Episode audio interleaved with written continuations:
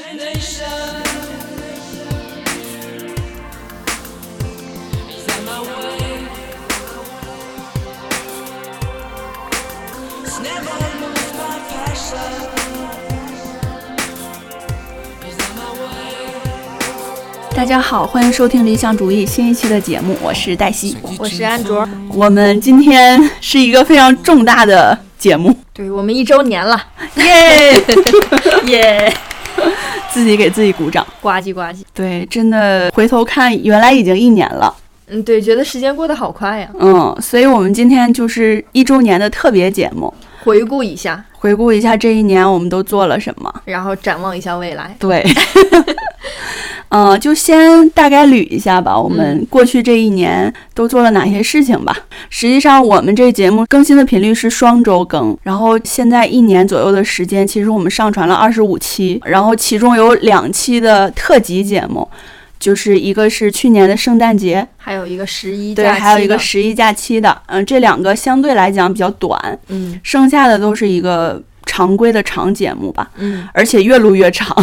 对，因为想说的话越来越顺。对，然后我们还紧急加更了一期。当时三胎的政策出来之后，我们找朋友一起录了一期。对，但是其实其实中间有一期我们悄悄的断更了嘛，对然后 他就加更的那期就相当于补上来了。嗯，是所以回头看的话，这一年我们实际上是实现了这个双周更的目标的。对，没有停歇过，相当于。对，所以我觉得这个虽然来讲频率不是那么高，但是对于我们两个打工人来说已经很难了。对，就是至少这个事情是持之以恒的做出来了。对，但是我们现在在小宇宙上看，其实是能看到的是二十四期节目。嗯，我的天才女友那一期因为一些原因就一直被下架。对，然后那一期还感觉还挺遗憾的。对，因为那一期挺喜欢的，也比较喜欢我的天才女友这个剧嘛。嗯，但是呃，等后面出续就是第三季，啊，对，我们又可以聊了。对，嗯，到时候就可以就更深入的聊，然后那个时候我们再用好的节目来上传。嗯。然后其实，在这一年中间，我也想大概提一下，我跟安卓参加了呃大大小小一些播客的活动吧。嗯，呃，首先就是我们应该第一次参加的活动是跟大小咖啡那个线下的录音室呃，去对录的这那个喝酒那一期节目。对对，去他们那个太呃有一个小橱窗的对，呃小展览吧，然后在那个地方录节目。其实那之前如果要是硬说的话，嗯就是去嗯播客公公社也算一个吧。啊，对，首先我们应该是去的播客公社，对嗯、然后我们都被骗那一期是在播客公社录的。，对对，哦，但是我们没有用他们的设备。我们用的是自己的麦克风，然后我们是在哪一期有了自己的麦克风呢？ 呃，无声的表达是吗？对嗯，对，因为肖恩给我们买了麦克风。对，嗯，然后之前的话，前大概五六期都是用手机录的。对，就就用手机自带的录音。嗯，嗯，可能肖恩就看着我们太可怜了，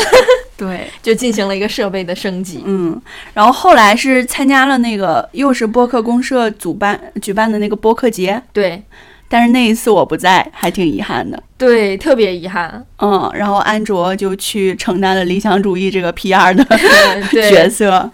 也见到了很多就是我们平时听的播客的节目的主播。呃，对，见到了朱峰朱老师，然后 VV 马竹里谷老师，也没有见太多人，因为我社恐嘛。嗯，后来呢，就是最近的一次吧，呃，三顿半跟小宇宙他们对合作有一个杭州的集市的活动，嗯，然后他们选了一些就是杭州本地的播客，还有就是他觉得比较契合他们集市的主题的一些呃节目。然后我们的那个秋天那一期被选中了，对，因为他那个本身主题可能也是秋秋日的来信嘛，所以我们秋天那期是一夜透雨，我秋天了就比较符合。嗯，所以就是上周的时候，我们我们俩就是开心的不知道该说什么。对，有一种虽然这个东西很虚哈，但是有一种被外界认可了的感 觉，就觉得你这个节目做得很好，我想把你的节目放到我的东西里来融合一下这种感觉。，对，然后就是刚刚说那个唯一停更的一次，就是九月份录秋天那一期。嗯，嗯，因为我俩就是上那一期也说了，当时录的不是很满意，对后来呢重新录了，结果就呃达到了比之前想的更好的效果吧。对，嗯，首先是被小宇宙推荐了，然后又被那个三顿半这个集市选到一个也是海报上面作为宣传的一个节目。对，作为一个合集，嗯，然后这个就主要是我们这一年参加的一些小活动吧。嗯嗯，然后现在我们就来回顾一下我们这一年录的节目吧。 嗯，首先就是想，我想问问安卓最喜欢的一期节目是哪个？嗯、就是说实话，我虽然只有二十五期，但是嗯我感觉可能以每五期作为一个分界点，就相当于有一个提升，嗯所以就是总是觉得最近的是最好的，嗯 甚至以前的就有点不想听了。 然后最近的话，我其实觉得我们。最新的一期从换乘恋爱聊起，为什么恋综让人反复上头又下头，聊的就挺好的，很顺畅。嗯，就是整体很连贯。对，然后最喜欢的一期，最喜欢的一期可能是我们要经过多少次测试才能靠近真正的自我？哇，原来是这一期。嗯，就是前面我一直说我最喜欢的是一个人的房间啊，就是这些的，因为那些是我特别想聊的。嗯但是我最喜欢这一期测试的原因，是因为这一期之后我看了特别多的 MBTI 呀、就想深入的了解自己嘛，然后就觉得通过聊这个话题，好像我也打开了一个新世界，就去了解这些做测试啊。到后面就是我疯狂的发测试给朋友们在群里，对这个这个事情，真的我很想说一下，安卓特别有意思。他就是这个 MBTI 这个，实际上因为一开始我们录那节目的时候，是我特别想录嘛，嗯嗯，因为我对这个人格测试啊，以及平时的各种心理测试特别感兴趣，嗯我特别想知道别人是什么类型，然后他他有哪一些倾向之类的，嗯然后就录了这一期。然后录完之后呢，其实当时还不是很满意，对我就是我喜欢他的原因，也是因为我当时录的不满意，然后所以后面我就去看了很多相关的分析啊，知乎上一些各个人格类型的人的自白呀、什么的，然后我就觉得，哎，就是看到了很多不一样的故事嘛。所以你最喜欢的是这节目给你带来的后续。啊，对，给我嗯觉得就是让我看到了我之前可能没有关注的部分。啊，对，然后那一期节目实际上上传之后，听完是有一点惊喜的，嗯嗯，因为当时我们录完，在第二天要我我要来剪辑的时候，安卓还说说我们听一下，如果觉得不好不太好的话，我们就不要上传了。我说可以，我我就来剪一下看看吧。对，因为当时录完觉得很乱，然后没有一个很规整的呃一个顺序，嗯就觉得说的乱七八糟的。嗯，但是后来剪出来其实还挺好的， 对因为我们讲那些小例子也都是真情实感，就是亲身体验的嘛。对，就包括我俩不同的性格呀，嗯体现出来的不同的维度啊，都还挺对的。我就去查了很多，就激发了我对我的好奇心。然后啊，同朋友们，这个节目之后，安卓孜孜不倦的在研究 MBTI，、啊我觉得现在已经是半个 MBTI 认证者了，有一点。 对，那之后我就总问身边的人你是什么类型啊，然后呢就看他生活里是什么样的呀，也在知乎上经常看，因为你看了这个问题之后，你标注了关心之后，他就会一直给你推送嗯嘛。然后他就平时在聊天的时候也会经常用 MBTI 这个类型来开始，呃，表达他对一个人的感受。啊、对我就会觉得那他这么做是有原因的呀，他可能是因为他内向，或者他感知这个事情是用这个维度来感知的。对，现在就已经我已经被盖过了，我现在已经不是这种人格分析类型的专家了。呃，反而是他经常会给我们在群里发一些测试啊，然后去看看我们是什么类型的，所以还挺搞笑的。那你最喜欢的是哪一期啊？嗯，我其实最喜欢的，首先还是如果不喝酒，怎么获得停止思考的快乐呢？啊，这一期，这一期题目也很好。 对这一期题目是安卓起的， 然后我一开始还否定了一下，然后后来听完整个节目之后，他觉得确实很契合嘛。对，因为你当时说的时候，我有点忘记了你在结尾的时候其实引用了“骆驼祥子”这一句话嘛，嗯嗯但是后来一听完，哎，整体就是特别的点题，嗯嗯，然后这一期就是我们在大小咖啡录的，嗯这一期就是开头那部分我也很喜欢，因为我们是会在大小咖啡那个展展览，它算是一个线下的播客的场地，然后也有一些呃小的展品，你可以去推荐嘛。然后我们在一开始的时候就会介绍这个展品，啊，那个展品我带的就是跟我俩息息相关的东西，对是黛西送我的一个包，嗯， 黛西带的是就跟我一点关系都没有。就是对跟我的一些个人感情经历 有一些关系。对，然后那一期就是一开始讲的这个，我觉得我就很喜欢，而且很真情实感吧。然后后来讲到喝酒这个话题呢，其实我俩那那天讲的就我觉得角度很多，嗯嗯，就是从嗯酒的类型，倒也没有说特别深的吧，但是从我们喜欢喝的酒的类型，到你们家乡的一些酒的文化，嗯到你自己跟喝酒有关的一些故事，嗯，还有你在酒桌上是一种什么样的一种人设，这种我觉得就很丰富，而且就中间的故事也挺有意思的。啊就那一期我记得上传之后，我反复听了好好多遍。嗯，这一期很快乐，对，就评论里也说一边听一边笑，好欢乐。是。然后其次我也想说，我特别喜欢，嗯、妈妈你不要担心那一期，嗯嗯嗯，其实那一期我觉得，就我发给我高中同学，他们平时也不怎么听我的播客，嗯，但是那一期发完之后，也有好几个人给反馈说挺有感触的。就是因为其实妈妈的话，就每一个人都特别有话要说吧。然后当时其实也聊到主播们痛哭好几次的感觉，嗯，就是挺真诚的，而且聊完觉得挺发自内心的。对我这期我不愿意回听，是因为我好像哭了。然后我之前一直在那儿立，我很少哭啊，我我我的感情啊这种人设，对然后我哭的最快。安卓已经哭得说不出来话的那种对，感觉，所以就听自己回听有一点尴尬。嗯这一期我很喜欢，但是我不想听自己在那儿。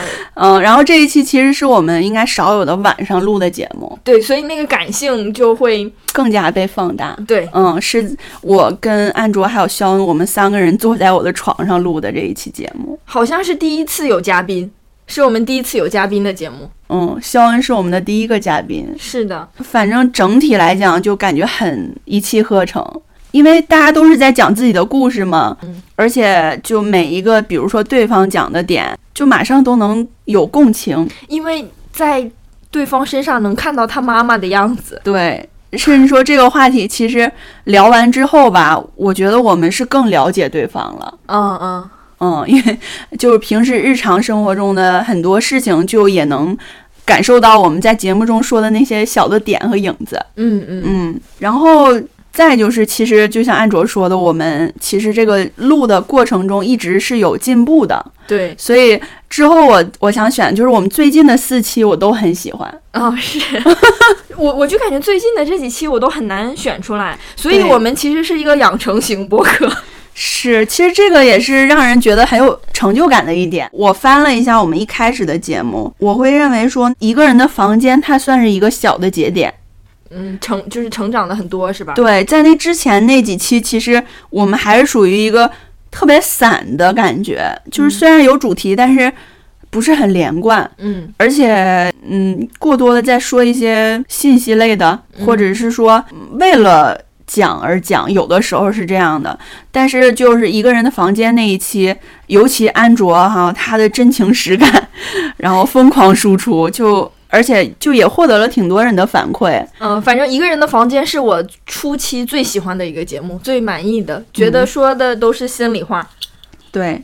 然后后来的话，就是到我们最近几期，我就觉得已经到了一个特别好的状态。嗯，我们的默契也更加的深了。嗯，尤其是呃最新一期哈，从换成恋爱这一期，嗯、其实我会觉得有一点是不是我在想我要说什么，而是说我不想，我就我就已经说出来这个我要表达的是什么了。就是很自然的说出来了。，对，就这这种感觉是第一次有，嗯，就感觉我俩的默契也是一点点养成了，嗯嗯。所以这首先就是说了一下我们喜欢的一期，嗯，然后想说一下你觉得比较遗憾的一期是哪一期节目？我觉得比较遗憾的呃一期是，我觉得我还是不懂爱情。哦，那一期同意，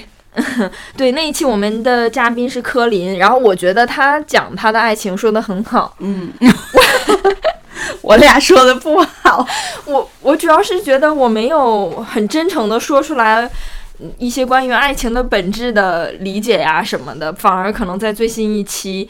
讲恋综的时候说的更加嗯明白一些。当时我觉得没有太想明白，就是那一期，其实我们拖了很久才录，嗯因为很早之前我俩就想录那一期了。嗯嗯，应该是在，我怎么感觉是五一左右就想录了。嗯然后它一直在我们的话题列表里，而且我俩当时还有就达成一个协议说，我去看《东京爱情故事》嗯你去看《Normal People》。嗯，对，我们那个假期，然后呢，我们回来就沿着这两个两个剧去聊爱情， 嗯但是谁都没看，对，到就现在很也默契的都没看，也挺好的。然后就觉得这个话题很很大，而且很重要、很好的一个话题，就很想好好聊。感觉聊不好就会很空泛，因为爱情这个东西太大太深了。对，然后后来我们觉得柯林可能是一个爱商很高的人， 对他是一个不浪费每一次心动的人。对，然后我们就想找他聊。后来，呃，聊完之后剪出来这节目，就发现其实他聊的是爱情，我们聊的是什么？我们聊的是是恋爱中的鸡零狗碎。但是爱情里边也有鸡零狗碎吧？我们反正把重点放错了，我们没有聊一个真正的爱情的全貌，就抠那些细节在那儿讲。对，反而我觉得这个也是这个话题，其实我们选择的时候就有一点过于宏大了。嗯，就是我们想要聊爱情的全部，但是爱情里面有太多方面了，嗯所以说其实从恋综就是一个角度切入的话，如果说我们当时是这种的话，其实能好很多。对，或者就拿一个讲恋爱的作品来讲的话，对会好很就多。比如说我们要看剧什么的，嗯，所以那一期就挺遗憾的。虽然我们的播放量这一期实际上是除了秋天那一期最高的，对，但是后面我都就是很少会推荐这期，因为我觉得他聊的不是很好。嗯，就觉得它是一个很好的话题，但是没有完全的表达出来，这个确实让人很遗憾。但是柯林的好几句话很都是很金句的话，所以就感觉他表达的其实很好，他表达的是一种很理想的爱情状态。但是我们俩的节奏就反而会把它打乱一些，我们拖累了他，对我们对不起他。拖累嘉宾的主播。嗯，然后我有一个其实一直想聊，也聊了，但是我还有一点儿遗憾的我知道话题。 就是 P 那一期， 对，是不是听说有一种气体能拉近人与人之间的距 离，这个题目也是我想的，但是后来我又觉得这个题目不太好，嗯因为就像你说的，可能这个气体大家会觉得这是香味或者是什么的，结果进来一听是屁，就会很失落，或者觉得太有反差。对，因为后来就是我听那期节目到最后，我就呃听到安卓在节目中说，呃，问我你我可以在你面前放屁吗？ 我觉得这个如果当节当节目的标题，可能会有更好的效果。对，就告诉你我们是在讲屁。对，然后其实这一期我我想到了，你肯定会说这一期是你最遗憾的一期。对，因为我觉得我可以把屁讲得更生动、 更好，但是当时我就是因为这个话题呢，我一直很想讲，黛西不想讲，我就很想快点讲这个，因为我觉得这太好了，然后就有点急于求成嘛，就可能也没有准备的太充分，那个故事没有梳理好。 就我觉得安卓其实讲的本身挺好的，但我可能没有配合好。不是这个不怪你，确实我没有讲好。因为在安卓身上，他有几个故事吧，就是 about P 的，其实特别精彩，真的，我现在想一想，我都觉得有那个味儿。有那味儿了，哎，有那味儿了也是很好的标题，马助哦理啊留言的。啊但是呢，我觉得这一期节目聊完之后呢，其实对于我也是有很多启发的。嗯，虽然在节目中我一直是一种保护状态、抵御的状态，但是我后期就是更加深入生活之后吧，就尤其有了男朋友之后吧，嗯感觉就是你们之间可以聊一些更接地气、更亲密的话题之后，呃，就发现其实安卓当时说的有一些很小的点，很有意思的，比如说啊，他说那个屁是能抓住的。对，羽绒服，嗯，就是你那个裹得严严实实的羽绒服，然后脖子那块儿也围上，然后嗯你放了一个屁，它就是从下边会直接就熏到你。你就是一个人体烟囱啊，那时候这个事情我在当时是无法理解的，我也不太信的，说实话。啊，你你这是真的，然后直到后来有一次，我亲身经历了类似的事情，我就 惊呆了。 你还给我发微信了，是不是？就是是我有一天早晨在被窝里躺着，嗯，然后我就放了个屁，然后当时呢正好我的手可能就在附近吧，然后我就从那块儿拿上来之后呢，我就刚要玩手机，我就我忽然之间闻到一股特别刺鼻的 的味道。我就想这是哪儿来的，然后我就想到了安卓在那一期聊的那个，嗯，我想啊，原来真的气是可以，呃屁是可以握住的。是 一个很好的标题，屁是对呀可以把握的。 对，这个不是你一开始想聊这个话题的时候放的吗？怎么你后来变了呢？我后来就是因为你们总说这个不好嘛，我就希望把它包装的 高高大上一对点。呀、就是你本身聊的屁，然后你还起了一个特别美名其曰的标题， 是，这是我的错。然后就。现在日常生活中，我跟安卓聊这个屎尿屁的频率吧，比以前多多了。对，嗯，然后我也能感受到其中的快乐。当时还是很抗拒的。 对我成长了也， 我从你的这一期节目中成长了，所以也弥补了一点你的这个遗憾吧。对，哎，所以其实这个就很好的去到了那个点上，你就是在做节目的过程中的变化。对，就是首先就像我俩刚刚说的嘛，就有一些话题是你可能本身不怎么感兴趣，不是特别的了解，然后不感兴趣，但是一起聊完之后呢，就你从对方身上了解了这个话题的很多丰富的地方，你就会进一步的去从自身去了解它，然后也会反射到那个节目中。那我觉得这对你不公平啊！你带给我 的影响是我对 MBTI 啊这感兴趣了，对自我成长啊有了更深的认识。我带给你的就是屁的快乐。这是我带给你的成长，你带给我的是快乐吗？行吧，感觉我挺没用 的，没有，情绪价值是很珍贵的。好吧，圆回来了。嗯，然后啊、有什么想聊但是一直没聊的话题？以及为什么？对，其实有一个话题就是屎尿屁再深一节，哦，就是关于可能人类最根本的需求。对，你是怎么来的那个那嗯，个过程？对，嗯，这个这个其实应该安排一下了，因为其实日常中聊了挺多的。对。嗯，这个这个其实不用着急，这个我俩都是很想聊的。对，这个也很有话说。嗯，然后其实我这块儿想觉得有一个大的类我们没有特别聊，就是美食。啊，对，我们不是有一个主题叫理想主食吗？对但是一直没有做开。对，因为其实我俩都属于那种特爱主食，然后也特喜欢吃的类型。平时的话，也就是每一次录节目啊，还有出去都是会选择一个能大吃一顿的地方嘛。对，包括我们也一直在写那个点评嘛。对，所以就是美食这个分类，嗯、没有没有具体的去聊。其实有一方面会觉得，因为我其实对于美食这个评价或者描述，以前经常被我朋友吐槽，嗯就是非常匮乏。 嗯，他说黛西吃什么东西好吃，就是哎呀太好吃了， 嗯嗯，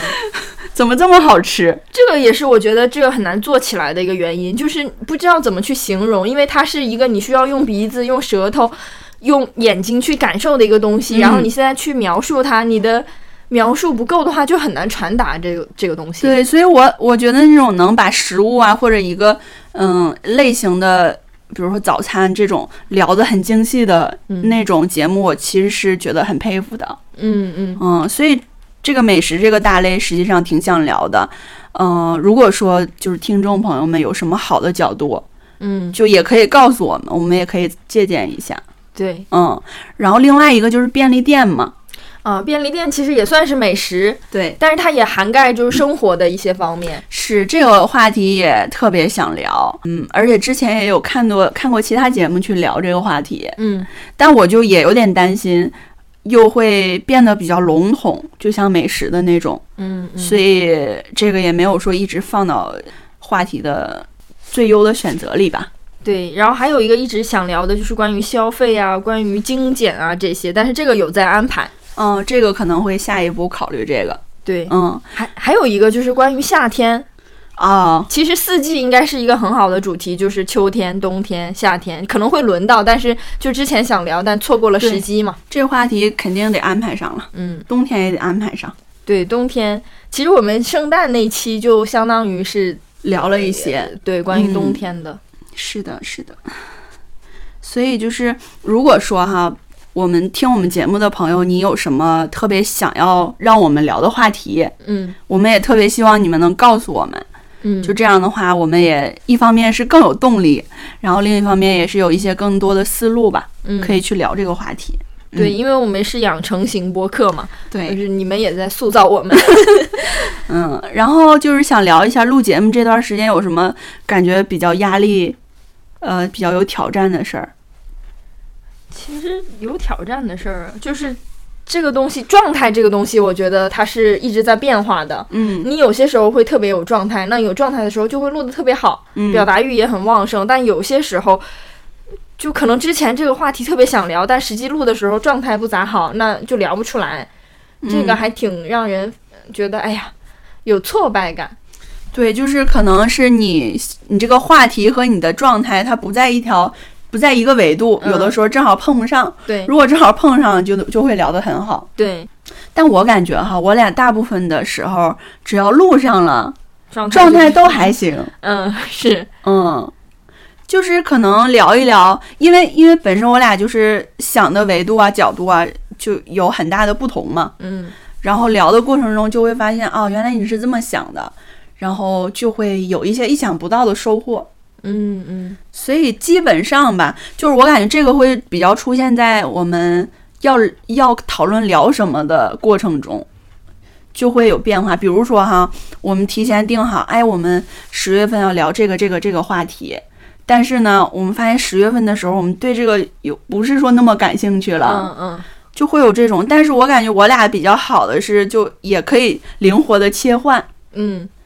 就不会说那么坚持说哪一个话题一定要怎么样聊什么？，对，反正我也有可能是因为我的合作伙伴是黛西，我目前没有感觉到有什么压力啊，或者有觉得这个事情给我很大的嗯什么紧张感啊，目前都没有，就觉得很轻松的一个事儿，嗯、做这个很快乐。其实我我也觉得在合作过程中都挺好的，唯一就是时间上有的时候会有压力。啊，那个没有办法，因为正常也是上班嘛，然后录就是周末录，那周末不可能每一个周末都是有时间的嘛。对，就是这一点我也想说一下，因为嗯、呃我俩双周更的话，其实基本上基本上每一期都在营业了，每一对周末都在营业了。对，然后其实上周的话，呃，本身那个安卓说我们要不要录一期嗯，啊、然后 我就说就说我不太想录，对，因为黛西有一点累，然后再加上嗯，就是可能那个时候还是有一点感冒啊什么的，反正就是感觉到状态不太好。对，但是其实就是这种的话啊，如果说我俩只是出去玩儿，嗯嗯、我就说我不想出去就算了。嗯但是如果是因为一起录节目，然后我提出来我不想录，然后我因为状态不太好，其实我是有一点愧疚的。啊，我觉得倒也没有愧疚吧，因为这样的话，你就是给了对方一个机会，说下一次我可能也有这么一个机会，我状态不好，那咱们这个事情也可以停一下。我是觉得这个是一个很好的，就你你不想录，你没有硬录，嗯，嗯所以就是其实嗯，就像我俩在做这个事情的过程中，因为得去协调时间什么的嘛，嗯然后呃，他因为是一起做一个事情，他变得跟之前就是我们只是出去玩儿就会不一样，他有一种责任感嘛，嗯所以呃，这个会稍微感到有一点压力的地方，就是比如说，因为上周我不想呃录，其实我是觉得，因为在上上周我们就在录节目，嗯，然后就马上剪，然后这一周就也得录，然后马上剪，嗯，就中间呃没有办法有一周休息的时间，这样而且我也挺想去户外转一转的。嗯，其实因为我不想录的状态，一方面是觉得想出去转转，可能没有那个状态。嗯它相比就是节目的责任来讲，有的时候你你就是如果从理性的角度讲，你会觉得它不值一提，嗯，或者是说其实你应该我倒是不会这么觉得耶，就是因为你想要说一些话的前提是你有话说，嗯就是你本来没有话说，硬要说话是一件很累的事儿。但是你可能出去转了，看了绿叶，呃，看了这个落叶呀什么的，你突然就又开心了，有话说了，那这个时候表达才是很自然的。所以我是觉得这种就是整顿是挺好的一个，对，所以这个也是我觉得。就是我特别想感谢我同伴安卓的一点，因为有的人哈，就比如说我们一起合作的时候，比如说我，我其实是抱着有一点愧疚的感觉，说我不想去这周不想去做，然后对方如果说就这会儿还鼓励我，嗯就是说，哎呀，我们得录啊，我们理想主义得坚持更啊，嗯因为因为实际上就是他想录，也是因为说我们十一月份可能会有一些呃要外出的计划，对我们到时候就没有时间录对了，我是担心那个，导致我们十一月份可能没有办法就是双周上传，嗯就这个责任感在。但是因为我当时就真实表达了我当时的想法嘛，嗯然后他就说，哦，那我们就再看一下，嗯就这个我觉得对于我来说挺重要的，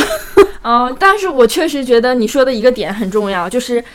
一起做这个事儿吧，我是觉得做事儿的人很重要。你首先人好，这个事儿才能好，嗯不能人已经很累了，你还咱俩非得做这个事儿。因为就是后面的时间也是可以协调的，我们后面可以再挤一挤，嗯就等状态好的时候压迫一下自己，嗯不要等很累了还非得逼自己。对，所以就是我觉得，虽然安卓给人的人设是那种很 stick to 的 rule 吧，就就很有规则性，但是实际上哈，它是很灵活的，我觉得。呃，对啊，我没有很，我觉得我从来就是我不想给人很那样压迫的感觉，以及对 stick to the rule 是我很想 stick to the rule，但我不会一定要别人也坚持我的 rule。是，我觉得这个就在于在两个人的这个协调过程中非常的重要。对，就是因为我觉得下次没有时间录了，那我提出来录，但是对方觉得现在不是一个合适的时机，那就是再再定一个时间呗。嗯我们是在那个时间的前提下赶上就行了，不用非得就是说我想什么时候录就什么时候录。嗯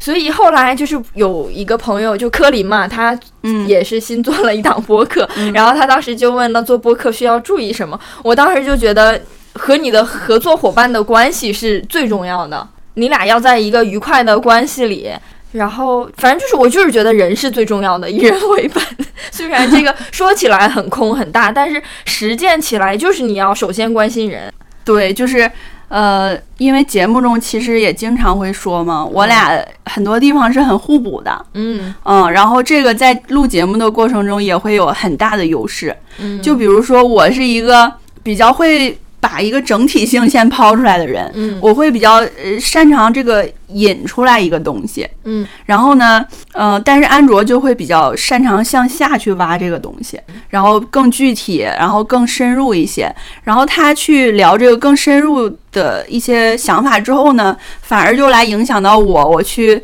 我也去，就是把这部分去填补上。对，所以其实我们录节目，可能大家听着也能感受到一些。呃，一些我们固有的模式，就比如说黛西总是在营造一个框架，他会提出一些关键的问题来，呃，让这个框框架变得完整。那我可能就是更多的在补充这个框架，嗯、嗯，所以这种合作模式就很顺畅。对，包括就是我们日常的一些什么，嗯，营业呀，就是宣发呀，可能黛西负责的多一些。那比如说另一些方面，就是我做的多一些。反正就是我到目前都没有因为这件事儿感觉到，哎，做这件事儿是一个负担。嗯，我觉得这也是黛西的一个能力，或者说我们两个之间的这个默契比较好。对。然后其实还挺想说，因为做这个节目，我觉得真的是了解彼此太多了。呃，对，呃，就一开始其实又要说到我们一开始怎么做这个节目的。 呃，就是一开始做这节目，实际上我们在第一期的时候，我的天才女友有聊，但是那一期现在不在了。呃，实际上最开始引子是有一点是因为随机波动，嗯因为那会儿我听随机波动，然后我就把这个播客呢分享到我们三个女生的群里。对嗯他，他其实最一开始你分享的是剩余价值，哦，那会儿还是剩余价值，对，嗯，然后呢，就是当时我跟安卓丝儿，我们三个人在一个群里，然后他俩就说：“哦，他们是三个女生啊，嗯，那我们也能做呀。 对，因为我当时没有，也还没有听太多剩余价值和随机波动的节目，然后我就听完，我就觉得，哎，如果要是这样聊天的话，我们也可以啊。当然，我们我们所讲的内容的丰富程度以及知识的面儿啊，肯定没有他们对广，但我是觉得这个形式我们也可以做。”对，然后当时就非常的自信的就开始了嘛。对，而且那个时候就是我们，嗯，当时就疫情在家嘛，然后每个人都开辟了一个新的爱好。黛西就拍 vlog，然后嗯我开始写一些乱七八糟的东西发到一个公众号上。然后，嗯，有一个另外一个女生，她就说：“那我也希望我也有有一个这样的爱好。嗯，”嗯，然后他就又提到说他他以前是提到他小的时候想做主播，呃，就是做播音，而且她的声音确实很好听。嗯，然后后来就是剩余价值这个契机吧，对然后就发到群里说，哎，我们也能录，对然后那会儿疫情，其实我们能去的地方很有限。第一期呢，就是在我们去天坛公园儿，在公园里录的。嗯，应该是。呃，当时疫情那会儿是四月份吧，四五月份的时候，刚刚有一些好转的时候，我们三个人就在公园儿的椅子上录了第一期节目。对，当然那一期当时还不是理想主义，嗯，嗯，然后录了大概四五期之后吧，然后我们那个同伴就是丝儿，他又去了另一个城市，对，嗯，然后我跟安卓呢又重新有了理想主义，对，然后就变得更正式了。我们也有了自己的 logo，嗯、设计了 logo，然后就是里面有两个小人儿，就是我和黛西。对，然后其实这个起名字也有一点小故事，嗯，就是因为我我跟安卓都觉得我们那个朋友丝儿他是一个特别清楚自己想要什么，然后思路很明确、很清醒的一个人， 对。然后而我呢，我经常觉得自己挺迷茫的。呃，我更是了，我这二十八岁，我还就是要换城市来到北京，就是感觉上哈有一点不是很务实。嗯，呃，反正就是觉得跟理想主义这个主题吧有一点契合，嗯，然后我我俩就说，那我俩就是理想主义吧， 对然后就有了这个节目。对，因为我们都觉得自己算是理想主义者吧。嗯，虽然我是 ISTJ 或者 INTJ，但 但是我总觉得自己虽然有些时候看起来很现实，但实际上深入了解之后，我有很多不现实的想法。对，甚至连我都有点惊讶的。 嗯，而且我想说一下，我们录第一期的时候，嗯其实当时觉得两个人怎么录啊，嗯，还挺还挺犹豫的，不知道可不可以开始。当时好像还想着要不要找一个同伴，嗯但是当时就是第一期我的天才女友的时候是在安卓家里，嗯，我去他家吃饭，然后我俩就说那我们俩就开始录吧，结果就聊的。挺好。挺好的，嗯，就是没有想到会聊得挺好，而且就聊的过程中，甚至还有点触动，嗯。嗯， 因为聊到自己的朋友，就是对自己影响比较深的朋友和一些自己的改变什么的。然后当时录完，我就跟安卓说：“我说这个就是我最想要的那种节目，嗯，嗯、讲故事的节目，对，就是呃，不需要说你一定要输出什么特别有用的观点，但是就是两个人聊的过程中，会有一些意想不到的东西。对，反正当时就是挺轻松的，但是聊出来了很多想要说的东西，然后我们就就说啊，那就这样吧，就这样开始吧。对，然后就开始了，对，就一直有了到现在的二十五期，好感动啊！ 说到老这师儿，说感 动了。对，嗯，而且就是在我觉得在录我俩单独录节目之前，其实我我也多次说，我觉得我对安卓的了解是很片面的。啊、是吗？嗯、那会儿就是因为经常 Q 你是金牛座嘛，然后你务实嘛，嗯其实而且就是你的性格也比较慢热嘛，嗯实际上你展现来的部分也没有那么多， 嗯反而反而是后来就一点点在录节目啊，然后就是接触的过程中，我发现你是一个就是这么宝藏的一个嗯人，嗯，开始互捧了，呃，对，商业互吹。嗯。对，反正我是觉得在录播课的时候，我我也得吹一下，就是因为之前就。就觉得黛西有很多特质值得我们学习嘛。我们当时在那个群里就经常说说黛西热爱生活呀，以及她做事的一些方式就是很轻松嘛。那嗯，当时就很喜欢这些，但是你不知道她是怎么做到的。一起做事的时候，你你有更多的呃视力去观察她怎么做到的，就觉得也学到了很多。 哎呀，真的，这个是真的，就是会帮你打开一个新的思路嘛。有些嗯事情可能也没有想那么多，就先做。反正我觉得这个还挺挺好的。对，我觉得能成为一个很好的 partner，嗯这个事情其实不不容易，嗯，但是我们做到了。又开始自我感动，是的，而且在整个过程中，不只有我们两个之间的感动，还有很多。嗯，不认识的小伙伴留言，哦然后到最后就变得好像和他们也认识了。对，而且就是这个话题会有一个延续性，对，就是我们聊的一些话题，然后有听众给我们留言，甚至他会说出让我们更惊喜的一些观点。啊，对，有几个人是就是在留言区就有小作文嘛，对，沿着这个就来，因为我们在这个一周年之前就征集了一下有想跟我们理想主义一周年说一些什么话的小伙伴嘛，嗯，然后就收到了一些留言，有的是音频，有的是文字，然后我们会播放一下，还有读出来。嗯，首先呢，第一个我就不说了，大家直接听吧。 Hello，亲爱的听众朋友们，还有黛西、安卓，大家好！很开心理想主义一周年呢、然后作为理想主义的粉头，呵呵 也就是呃也是半永久嘉宾，在这里想对理想主义说，理想主义一周年生日快乐！不对，一岁生日快乐！其实我收到这个邀请的时候，我就知道我肯定会收到这个邀请。 作为理想主义的呃最早的见证者之一吧，嗯，我也知道两位主播做这个播客的初心，不是说单纯的为了播放量、为了流量，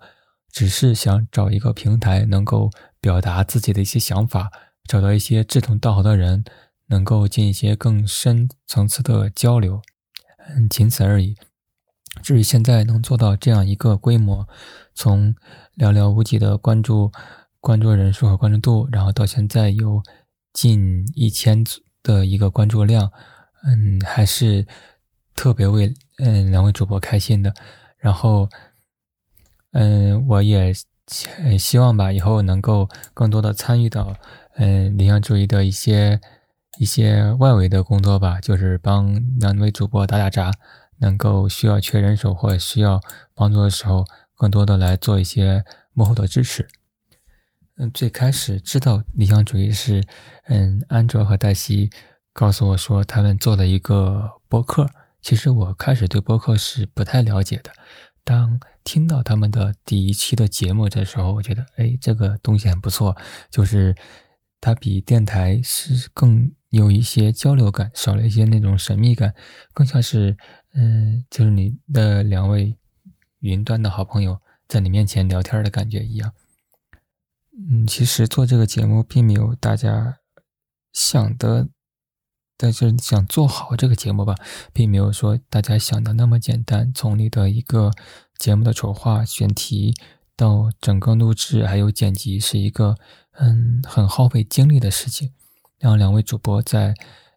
一年的打磨中也越来越成熟，嗯，越来越有一个嗯规模的播客的一些样子。比如说像选题呀、从最开始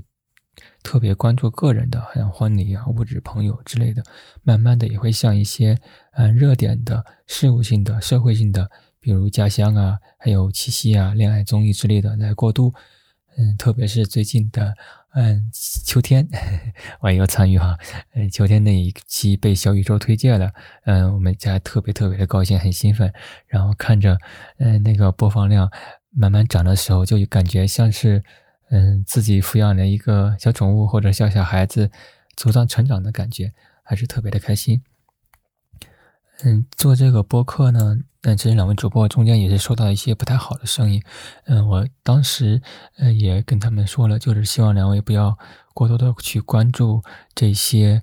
嗯影响自己表达或者影响自己心情的声音，因为就是这样一个社会这么大，肯定在不同的背景啊、不同的成长环境下，嗯，人的观点肯定会不一样。以后节目越做越大的时候，这些观点只会多不会少，所以希望这是一个小小的困难，两位也能够嗯去克服、去适应这样一个节奏。嗯，还有就是希望各位听众朋友们，嗯，能够不吝啬大家的评价和互动，在收听的同时，也要去随时的表达自己的想法，和主播嗯去互动交流，这样的话会给主主播特别大的一个信心和激励，然后也嗯会嗯鼓励两位主主播做出更好的节目，当然还有这个嗯打杂的肖安。 我会尽最大的努力，最大的努力， 嘿活跃在理想主义， 做一个忠实的粉头儿和半永久嘉宾。嗯嗯，说了这么多废话，其实最想说的就是，呃，希望理想主义能够越做越好，越做越精细。嗯，在保持话题度和关注的同时，不忘初心，做出自己满意、大家喜欢的一个好节目。嗯。就这样，在此祝理想主义一周年生日快乐！我是肖安，谢谢肖恩，我我能说一个就是比较那样的点嗯吗？我觉得肖恩的声音好色情啊！ 你 不要用你要用性感来形容，不是，但是他的 不是性感，是色情， 哎呀就是那个。不是有那种日本有那种呃，就是虚拟男友什么的，在就模拟在你耳边说话的那种的吗？啊让我想到那个，他的声音就是很磁嘛，对他声音一出来就有一种莫名的氛围感。挺挺酥的。 对，哎，我觉得就是肖恩这么真情实感的留言过后，我俩不应该笑， 不应该说这个。但是确实，我觉得肖恩就像一个老母亲的视角一 样，然后理想主义是他的一个干女儿。干女儿， 对他首先要给干女儿买麦克风来录节目，然后呢，呃，就是如果收到就是有一点点不正面的留言，就马上来安慰我们说，不一样的声音都是正常的。嗯，反正就是挺操心的。对，挺操心的，而且还想着自己有没有什么其他能够奉献的地方，对，就像一根蜡烛，嗯，燃烧自己，成就他人。因为肖恩平时的性格也也是这样，非常的会照顾别人，然后就总是先想着别人。我们就总说，总是跟他说，你不用想别人，你就想你自己。对我们真的希望他能够稍微自私一点。嗯，就是肖恩，你如果在听，就是还是要说你多为自己考虑一下 吧， 然后就是多想想自己，少委屈自己一点。对，嗯，然不要后为了就是照顾其他人的情绪呀、想法呀，就是让自己呃受情绪上的委屈。嗯，然后我觉得就是有你的支持，我们也会一直做下去的。嗯嗯。又有点情感电台的味儿了， 我有点受不了这种的。嗯，反正就谢谢你吧，肖恩。然后我们得给肖恩也打个广告，就是肖恩自己也录了一个播客，小叫小试牛刀，对他现在叫社社交牛刀症。呃，对，嗯，然后他也会自己就是叨叨叨，然后讲一些自己生活中的事情。如果你喜欢他非常性色感情的声音。你可以去小宇宙去搜搜一下哈，嗯然后来听一下。嗯嗯，然后我们下一个留言呢，就是柯林，是我们聊爱情那一期的嘉宾，他是文字的形式发给我们的。对我来给大家读一下吧。嗯首先，祝理想主义生日快乐！能够看着一个播客慢慢长大，有自己的生命力，是件幸运的事儿。第一次听理想主义，应该是在半年前刚来北京的时候，和黛西、安卓子吃了顿火锅，聊到了他们的播客。回去之后就订阅了，一直听到现在。七夕那期还有幸做了嘉宾，也算是理想主义的编外人员。也曾经以理想主义之名去蹭了大小咖啡的水果酒和炸鸡。和黛西认识的比较早，因为黛西认识了安卓子。两位主播现实生活中就是很热爱生活、充满洞察的人。如果把人按照能量密度分类，他们是能量密集的。和这两个人的互动会让人蠢蠢欲动。在酝酿了一段时间之后，我也做起了自己的播客，虽然现在还像个毛坯房。学生时代，我们往往天马行空，一不小心就理想主义了。在忙碌繁琐碎的现实世界翻滚之后，还能保持对理想主义的求索是很难得的。希望播客带着这样的信念一直走下去。想分享一件说起来对理想主义有些愧疚的事。今年夏天和安卓子一起参加播客节，有一个环节是主播自荐，这也是安卓子很期待的环节，是一个上台和大家分享理想主义的机会。不过这个机会由于我拉着安卓子去吃盐帮菜错过了。在我们回来时，这个播客节已经临近尾声。我记得安卓子嘴上说着没事，但是眼神却很诚实的失落，不知为何想在一周年分享出来。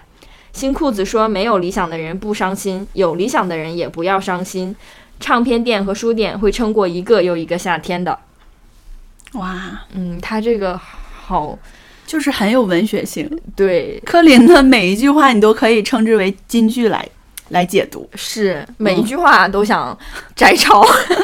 对，然后他他在节那个留言中也说嘛，当时他跟安卓一起去参加了那个播客节，嗯，因为黛西没有去嘛，然后、嗯呃，我就找了柯林跟我一起去播客节。对，然后柯林其实他自己也做了电台，就是呃播客现在。呃，叫单片镜。单片镜，嗯，其实你如果去听那一期节目，你就知道克林其实来北京之后的食欲大增，嗯，他就总是很饿，对，就拉着我去吃盐帮菜了所以嘛。就去吃盐帮菜了，嗯嗯但是我觉得他好细心啊，因为我当时其实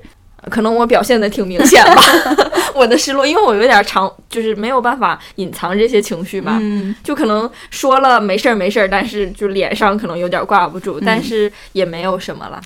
然后我觉得，其实柯林跟安卓的相识也是很有趣的一件事情。对我是因为黛西介绍认识的柯林，对，因为其实我们三个认识之初都是因为那个 Toastmaster 演讲俱乐部，嗯但是呢，就是柯林跟安卓他俩是不同时期去的，嗯然后我都在那儿。呃，之后呢，就是柯林也是从东北那边来了北京，嗯然后他在那之前其实有多少听过我们的节目，就有。就是称赞过。后来那天正好我跟安卓在一起的时候呢，然后柯林就要吃火锅，嗯，然后我说那我们就一起吧。结果俩人 一见面就打成了一片，就觉得很自然的就很熟了。对，好像认识很久了一样。对，因为他俩都是土象星座的，可能也有关系。嗯然后那天我们正好我跟安卓去参加了 Liber Tango 的活动，嗯然后呢，从那个活动去跟柯林吃的那个牛肚火锅，内脏的火锅。嗯呃，我们俩跟柯林说我们去参加这个 Liber Tango 的活动，结果他也很感兴趣。结果我们晚上三个人就去了 Liber Tango 那个酒吧，嗯，一起喝了酒，对，那天就聊得很开心。然后还遇到两个陌生人，特有意思，对，然后聊了一些不能说的话 题。聊了一些我们以后会说的话题。 对，但是我想 Q 一下，刚刚黛西就说啊也称称赞了我们博客，嗯，挺能挺能给自己脸上 贴嗯近的 真的，他真的称赞了。啊。嗯，谢谢柯林。谢谢柯林，然后也希望你你的播客可以一直做下去。嗯嗯，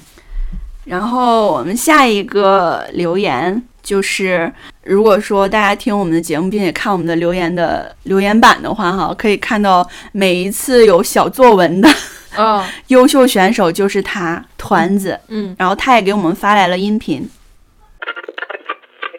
Hello，大西安卓，你们好，我是团子。呃，我刚刚看完《理想主义》上一期播客提到的《再见爱人》的最后一期，嗯，爆哭了一场之后，我就想趁着我的表达欲被他激发的时候，录一下《理想主义》一周年的留言。嗯，这一期节目我感触最深的地方就是，嗯、最后，郭老师他终于抛开了自己之前的种种顾虑，选择了下车。嗯，在旅行结束的这一个时间点吧，适时的向对方表达了自己的感谢和心动。他他们最后拥抱达成和解的时候，我真的是破防了，一个爆哭。嗯，我最强烈的观后感就是，话要及时说出口。刚好这两天我身上也发生了一件事情，嗯，就是周四的时候，我下了班和同事约着一起去打壁球，然后到了体育场馆之后，我同事们需要先去换衣服，我就自己一个人先去找场馆在哪儿。我下台阶的时候，就一边下一边四处张望，找那个壁球馆的位置。我走着走着就发现，呃，楼下那个平台上有一个男孩正在收羽毛球拍儿。我一打眼看过去，就觉得这男孩有点眼熟，他也一直盯着我看。我多看了好几眼之后，才确认他就是去年夏天我有过一段很短暂的 crush 经历的男生。我们都没有想到会在这儿碰到对方，所以当时场面一度十分尴尬，然后都愣在了原地。后来聊了几句才知道，嗯，他其实一直在这个体育场馆带羽毛球课。当时他也刚刚下课，所以我们就说了几句话，打了个招呼之后，他就回学校了。我也接着跟我同事打壁球去了。但是就是那天，嗯，碰到他，还是给我内心嗯造成了一些震荡。嗯，就是这段 crush 经历，在我自己之前的印象里，就是嗯，很热烈、很快乐、很美好。唯一的一点遗憾就是，当时我还在上头的时候，就有一些想跟他说的话，没有直接说，而是想着下一次见他的时候再当面跟他说。没有想到，当时我想象中的下一次见面，就是前两天在体育馆见到他的这次偶遇，而且在见到他之后，嗯，我已经没有什么话想跟他说了。甚至也忘了之前想要跟他说的话到底是什么了。后来打球的时候，我也一直在走神儿，就在想，如果当时那些话，嗯，在我想说的时候就及时的说出来就好了。嗯，如果在我们都还沉浸在那段关系中的时候，就能让他知道我的感受和我对他的欣赏就好了。这样，我现在回想起这段关系和想起他的时候，就不会觉得还有很很遗憾、很缺陷的地方，或者是亏欠的地方。提到这一段，是因为前两天接到理想主义的邀请，说要给一周年的特别节目录一个听众留言的时候，我还是有一点不知所措的，因为我不知道说什么好。嗯，但经过这两天之后，我又觉得，嗯，可能人跟人之间的缘分比我们自己想象中的要短很多，所以要珍惜每一个可以认真的向对方表达自己内心想法的机会。现在呢，我就要对理想主义的两位主播说，嗯、我觉得很感激和很幸运能够通过，嗯、肖恩这个共同好友结识你们，还有听到理想主义这档播客，也很感谢你们能够一直坚持，特别用心的把这档节目给做好。虽然我有的时候很少发评论，但是你们每一期节目我都从头到尾的听完了，是我在小宇宙为数不多的每一期节目都会点开听的博客之一。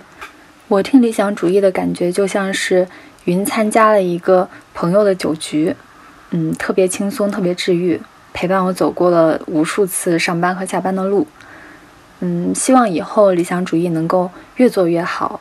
嗯，也希望我跟两位主播的缘分长长久久。什么时候可以喊我去当嘉宾呀？我也好想跟你们一起录播客呀。肖恩都当过两回了，我好嫉妒他呀。好啦，就说到这里了，超时间了，咔。团子说我没有找他当嘉宾，实际上这个事情我们早就有想了想了，嗯，我们觉得我们不配，对， 我们每一期节目就是看到团子的留言，我们就是回复的时候都要斟酌好久。对我就觉得说的太好了，就是感觉高度凝练概括了我们一整期节目。而且就延伸了这个深度更多。嗯，就团子是读书特别多的那种女孩子，而且给我的感觉也是是一个文学少女，就是很、嗯很爱读书啊，然后也很爱深入的去想一些事情，想一些问题，她可能不会觉得这个就是想当然的。对，而且就是他自己其实也有个节目叫《朕知道了哦哦哦，》，就也录了几期，而且每一期都是内容很丰富，然后跟书籍有关的。对我刚听了一期，然后也是讲一一本书，是讲那个《小王子》的作者的一一本书。嗯，所以其实我们俩就是会有这种顾虑，就不知道能不能跟团子聊好，因为我们的文学储备的问题。对，因为我们俩其实就是闲聊嘛，之前也有朋友说过，呃，就说。就说我们两个是集美，你们两个真的是闲聊。啊那我们其实确实更擅长这种形式，以及我们也觉得这种比较轻松，然后我们也没有办法，或者说我们的储备量不够，去很深刻的去聊一些东西。 对，所以如果请团子的话，可能就需要团子来拉整个的节流程 了。奏对嗯，当然这个事情我们就安排一下。当然，就是因为也因为说我们也没有想到一个特别合适的话题，暂时对对。如果团子有什么就很想聊的话题，也可以先跟我们说。对，然后嗯我们俩去准备。对我们俩得好好准备一 下。是，嗯，然后就是很谢谢团子每次的小作文。对我觉得真的就是每次看到那个小作文就拓宽了自己的知识面。对，每一篇我都想就是分享到我们那个理想主义的微博上面。嗯。你确实也分享了好几个评对论，谢谢团子。然后我们下一个来听一下未知先生 unknown，啊，就是他是我们第一个给我们留言的听众。对，然后而且前几期一直有给我们留言，以至于后面就是他没有给我留言。当然我知道这是很正常的哈，就是嗯有时间就留，没有时间就不留嘛。但是到后面他没有留言的时候，我都感觉很失落，我就一直在那儿等他怎么还不来呀？ 我们来听听他怎么说吧。嗯，安卓好，黛西好。首先，真的非常荣幸收到咱们理想主义的特别邀请。我是在去年，也就是在二零二零年的十二月份，开始收听咱们理想主义的。具体收听的第一期节目已经记不清了，只记得当初二位开心、活泼、爽朗的声音，让我感到特别的亲切。因为去年的这个时候，我还在陕西工作，因为一个人独处外地，可能，嗯、当听到家乡的声音的时候，家乡人的声音的时候，真的感觉特别特别的亲切。现在想来，真的非常感谢你们，是你们的声音，嗯，你们的节目陪伴了我度过了那段比较难熬的时光。今年的话，工作年初换回了大连，嗯，早上的话，每天早上的话，比较期待的一件事情就是我打开小宇宙，呃，有的时候会看到你们的节目更新，这个时候往往会在通勤车上戴上耳机，然后收听你们的节目。嗯，因为从我的住处到公司的话，大概有二十分钟的车程，这段车程的话，每天的话算是比较难熬，因为即将开始新的一天的工作，这段车程往往会让我感到紧张，甚至有一点焦虑。但是你们的声音、你们的闲聊会让我感到放松。前些天大连的气温骤降，冷到好像都要穿羽绒服了。嗯，我不喜欢大连的秋天，真的可能是因为大连临海，秋天的时候总是伴随着狂啸的大风，尤其是当我每天上班的时候，上班的早上从楼里走出来，走出来之后就会迎面吹来的那种风，就是打在身上，感觉特别的悲凉。嗯，但好在有你们的节目，有你们的声音，让我感觉这个秋天不再那么的悲凉与萧瑟。最后的话，祝福理想主义，嗯、希望祝愿你们的节目越办越好，永远理想主义。哇永远理想主义。哇，哦 这个安定太棒了！就是 unknown，其实一开始的时候，我俩都以为是个女生。对， 后来是我们听到偶然的发现，他也做了一档播客叫《未知先生》， 对， 然后一听一听到，哎，是个男生，还挺惊讶的。这个这个真的挺逗的，因为一开始 unknown 他的头像小宇宙头像就是那个很有名的珍珠少女嘛，嗯然后他跟我们说话的一个方式也觉得很俏皮那种，嗯，呃，我们就以为她是个女生， 后来一听声音，哎，原来是个男生，而且声音是那种听起来很亲切，很然后浑厚，对，有一点憨憨的感觉。 然后 unknown 其实是我们最开始第一个听众，对，安顿就是一个最开始的陌生的听众，我觉得嗯他甚至是我的一个精神支持。最一开始的时对候，我很期待他的评论。对他一开始的时候，每一期都会评论，然后呢，呃，我我记得当时他就会给我们很多赞美，就是就比如说我太喜欢听你俩聊天了。啊还跟我们说问那个你你们之前那个节目在喜马拉雅怎么能搜到啊？叫什么呀？我好喜欢听你们聊天啊！我当时就觉得好感动啊。后来就不咋来了。后来就也不知道是安弄是不是最近的状态也有一点不好。嗯，就是反正不管怎么样，我们的节目一直在这儿等着你来听吧。对，因为我们也通过微博看到安东可能就是对工作和生活可能有也有一些迷茫的地方吧，必焦要虑。的人生阶段，对，就我我觉得可能是这样的，就刚毕业嘛，然后也有很多就是对未来的一个不确定，然后也不知道可能以后会怎么样吧。嗯，但是我反正我是听安东的声音，我会觉得他是一个很乐观、很很风趣的一个人。 对，然后还反正就是很有意思，听着就感觉很亲切，像是其实我觉得安诺应该比我们小，对但是我不知道为什么会觉得他像一个大哥哥。对，所以就觉得你你看，我们光听声音就能感受到你这种活很 力快乐对嗯的感觉，所以我觉得我们都觉得你可以一直快乐下 去，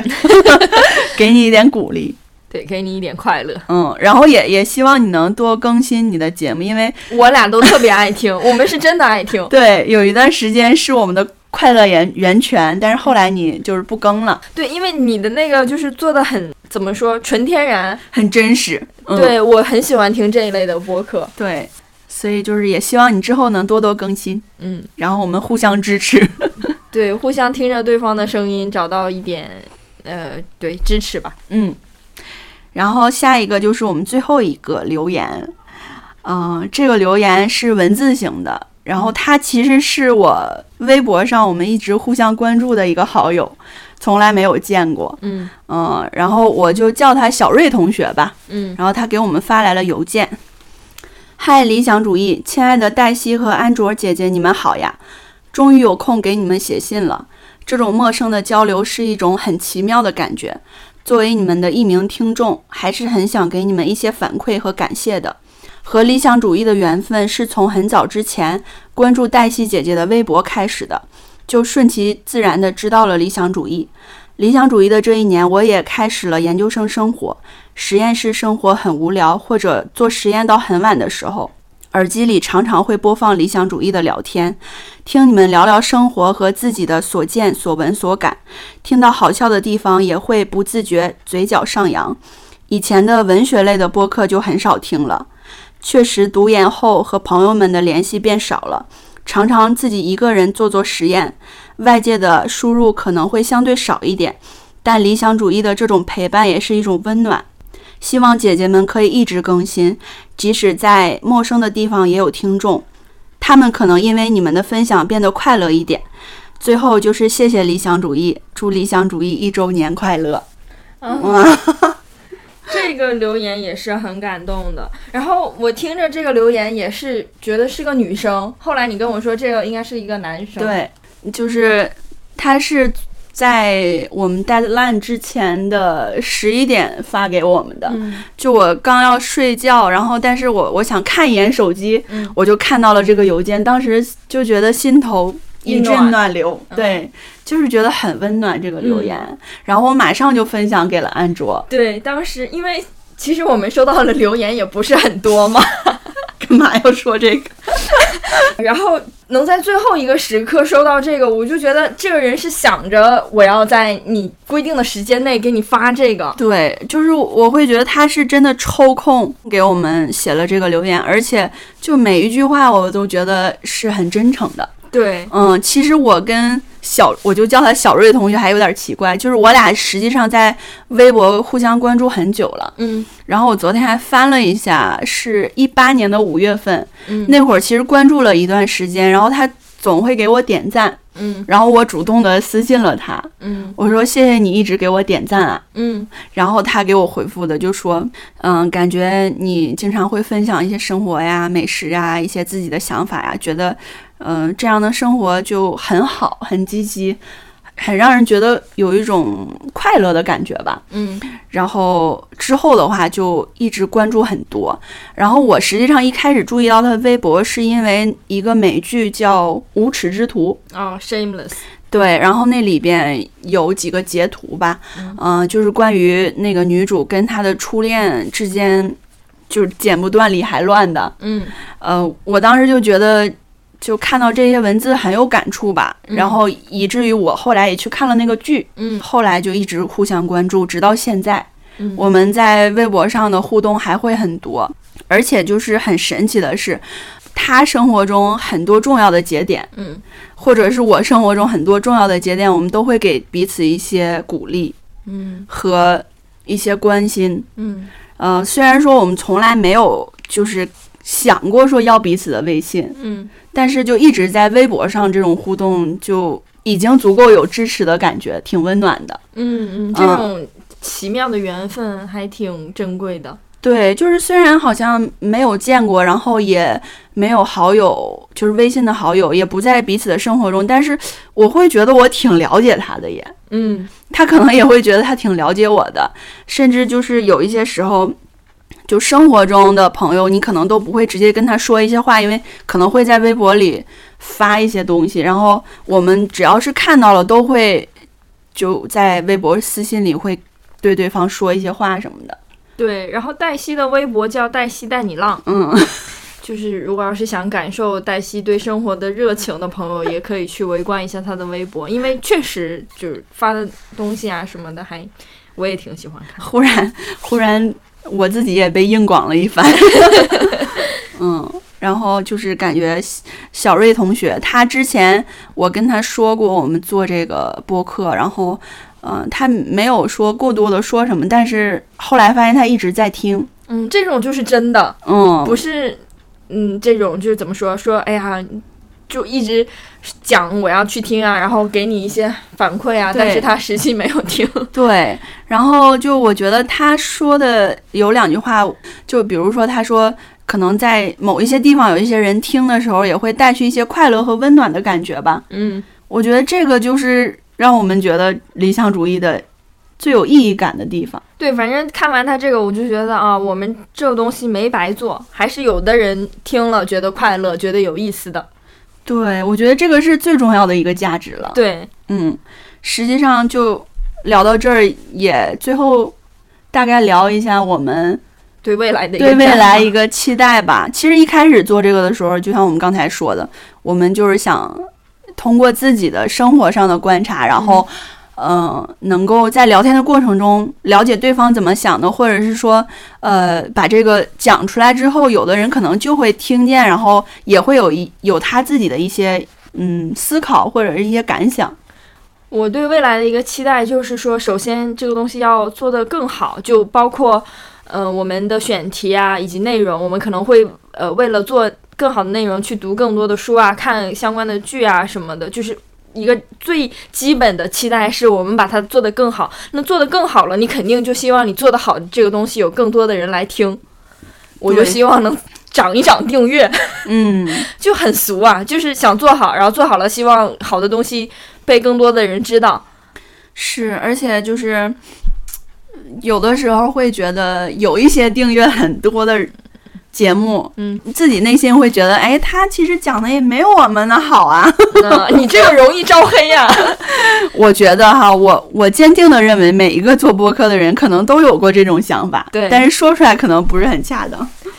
嗯，反正就是有些时候观众缘也是一个奇妙的东西。我因为我觉得播客也是一个还挺看观众缘的一个媒介吧，就是它就有一点像有一些明星，他可能就是观众缘不好，那大家就不喜欢。对，而且就是确实这个也是个很私人的、很对个人的东西。就比如说你听一些播客，你你就不喜欢这个主播的声音，嗯，你就不喜欢他说话的方式，那就没那办就法，很难听下去啊。对啊，那这个播客就是和你无缘，嗯就也不用听了。对，就不喜欢不用硬听，对我们也是一样，不喜欢 我们也不用硬听。是，所以就是挺希望说，嗯嗯，能有更多跟我们有类似想法或者是共同的一些思考的人，能够 来听我们的节目。对，但是我也会害怕，那全是喜欢你的人来听，那你咋成长啊？你咋听不一样的声音？所以不喜欢的人就告诉我们吧，就你不喜欢啥，然后我们看看能不能改，能改就改，不能改就别听了。对，这个这 个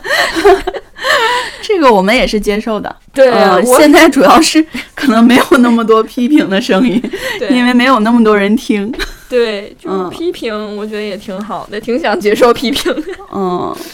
然后实际上我们俩也也在想，就是之后要不要也建一个听友群？嗯，我挺害怕的， 为嗯啥？因为我社恐嘛。就是哎呀，我觉得社恐这个词儿虽然被用烂烂了，但是怎么说，我就觉得微信这个东西还是挺私人的嘛。嗯，然后我可能建了群之后，我也不知道说啥，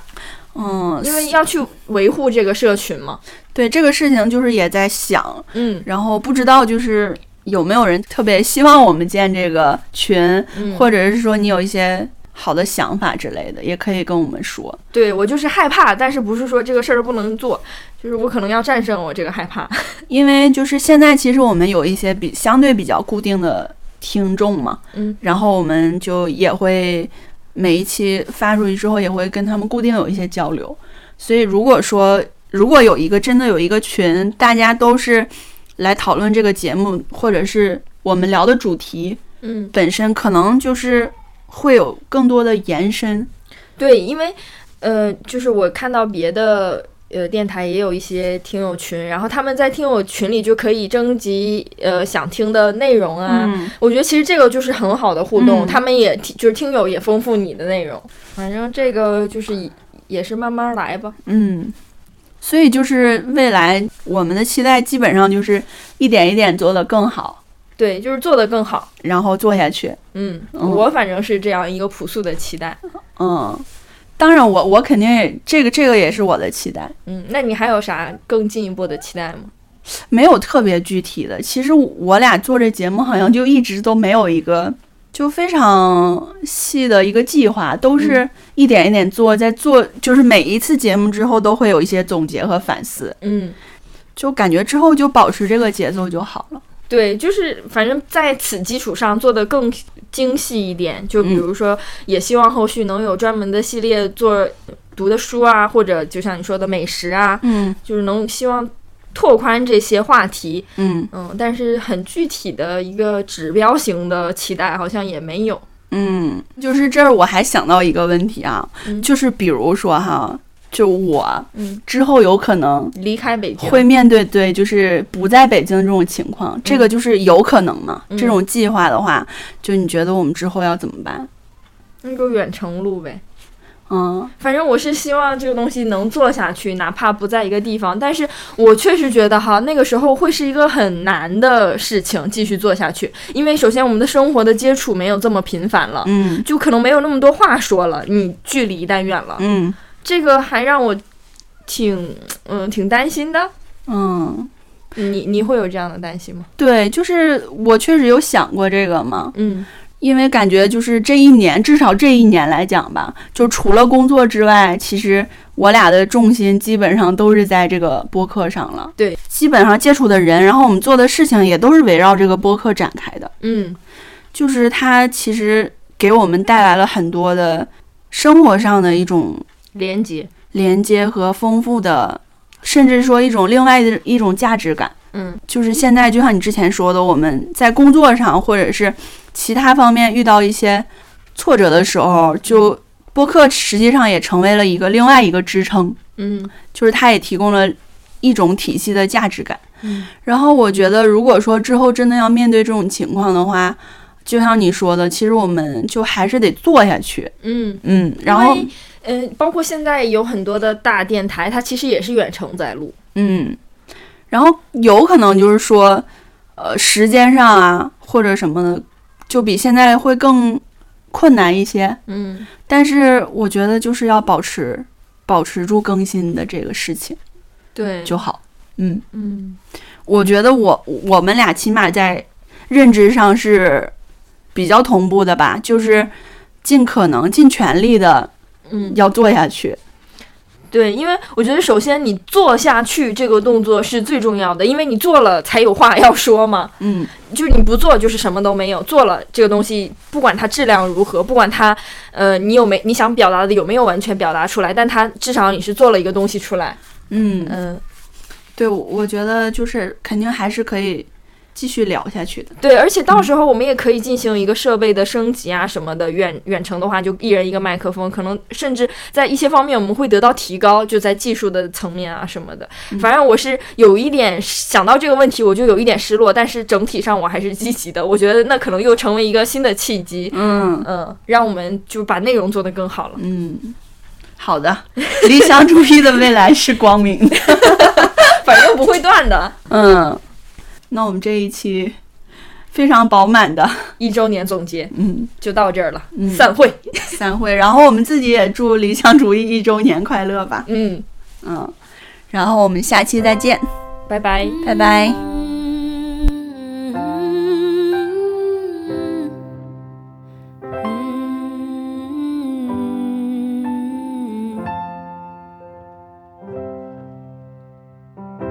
How long will I love you? As long as stars are above you. And longer if I can. How long will I need you? As long as the seasons need you. Follow their plan. How long will I be with you? As long as the sea is bound to wash upon the sand. How long will I want you?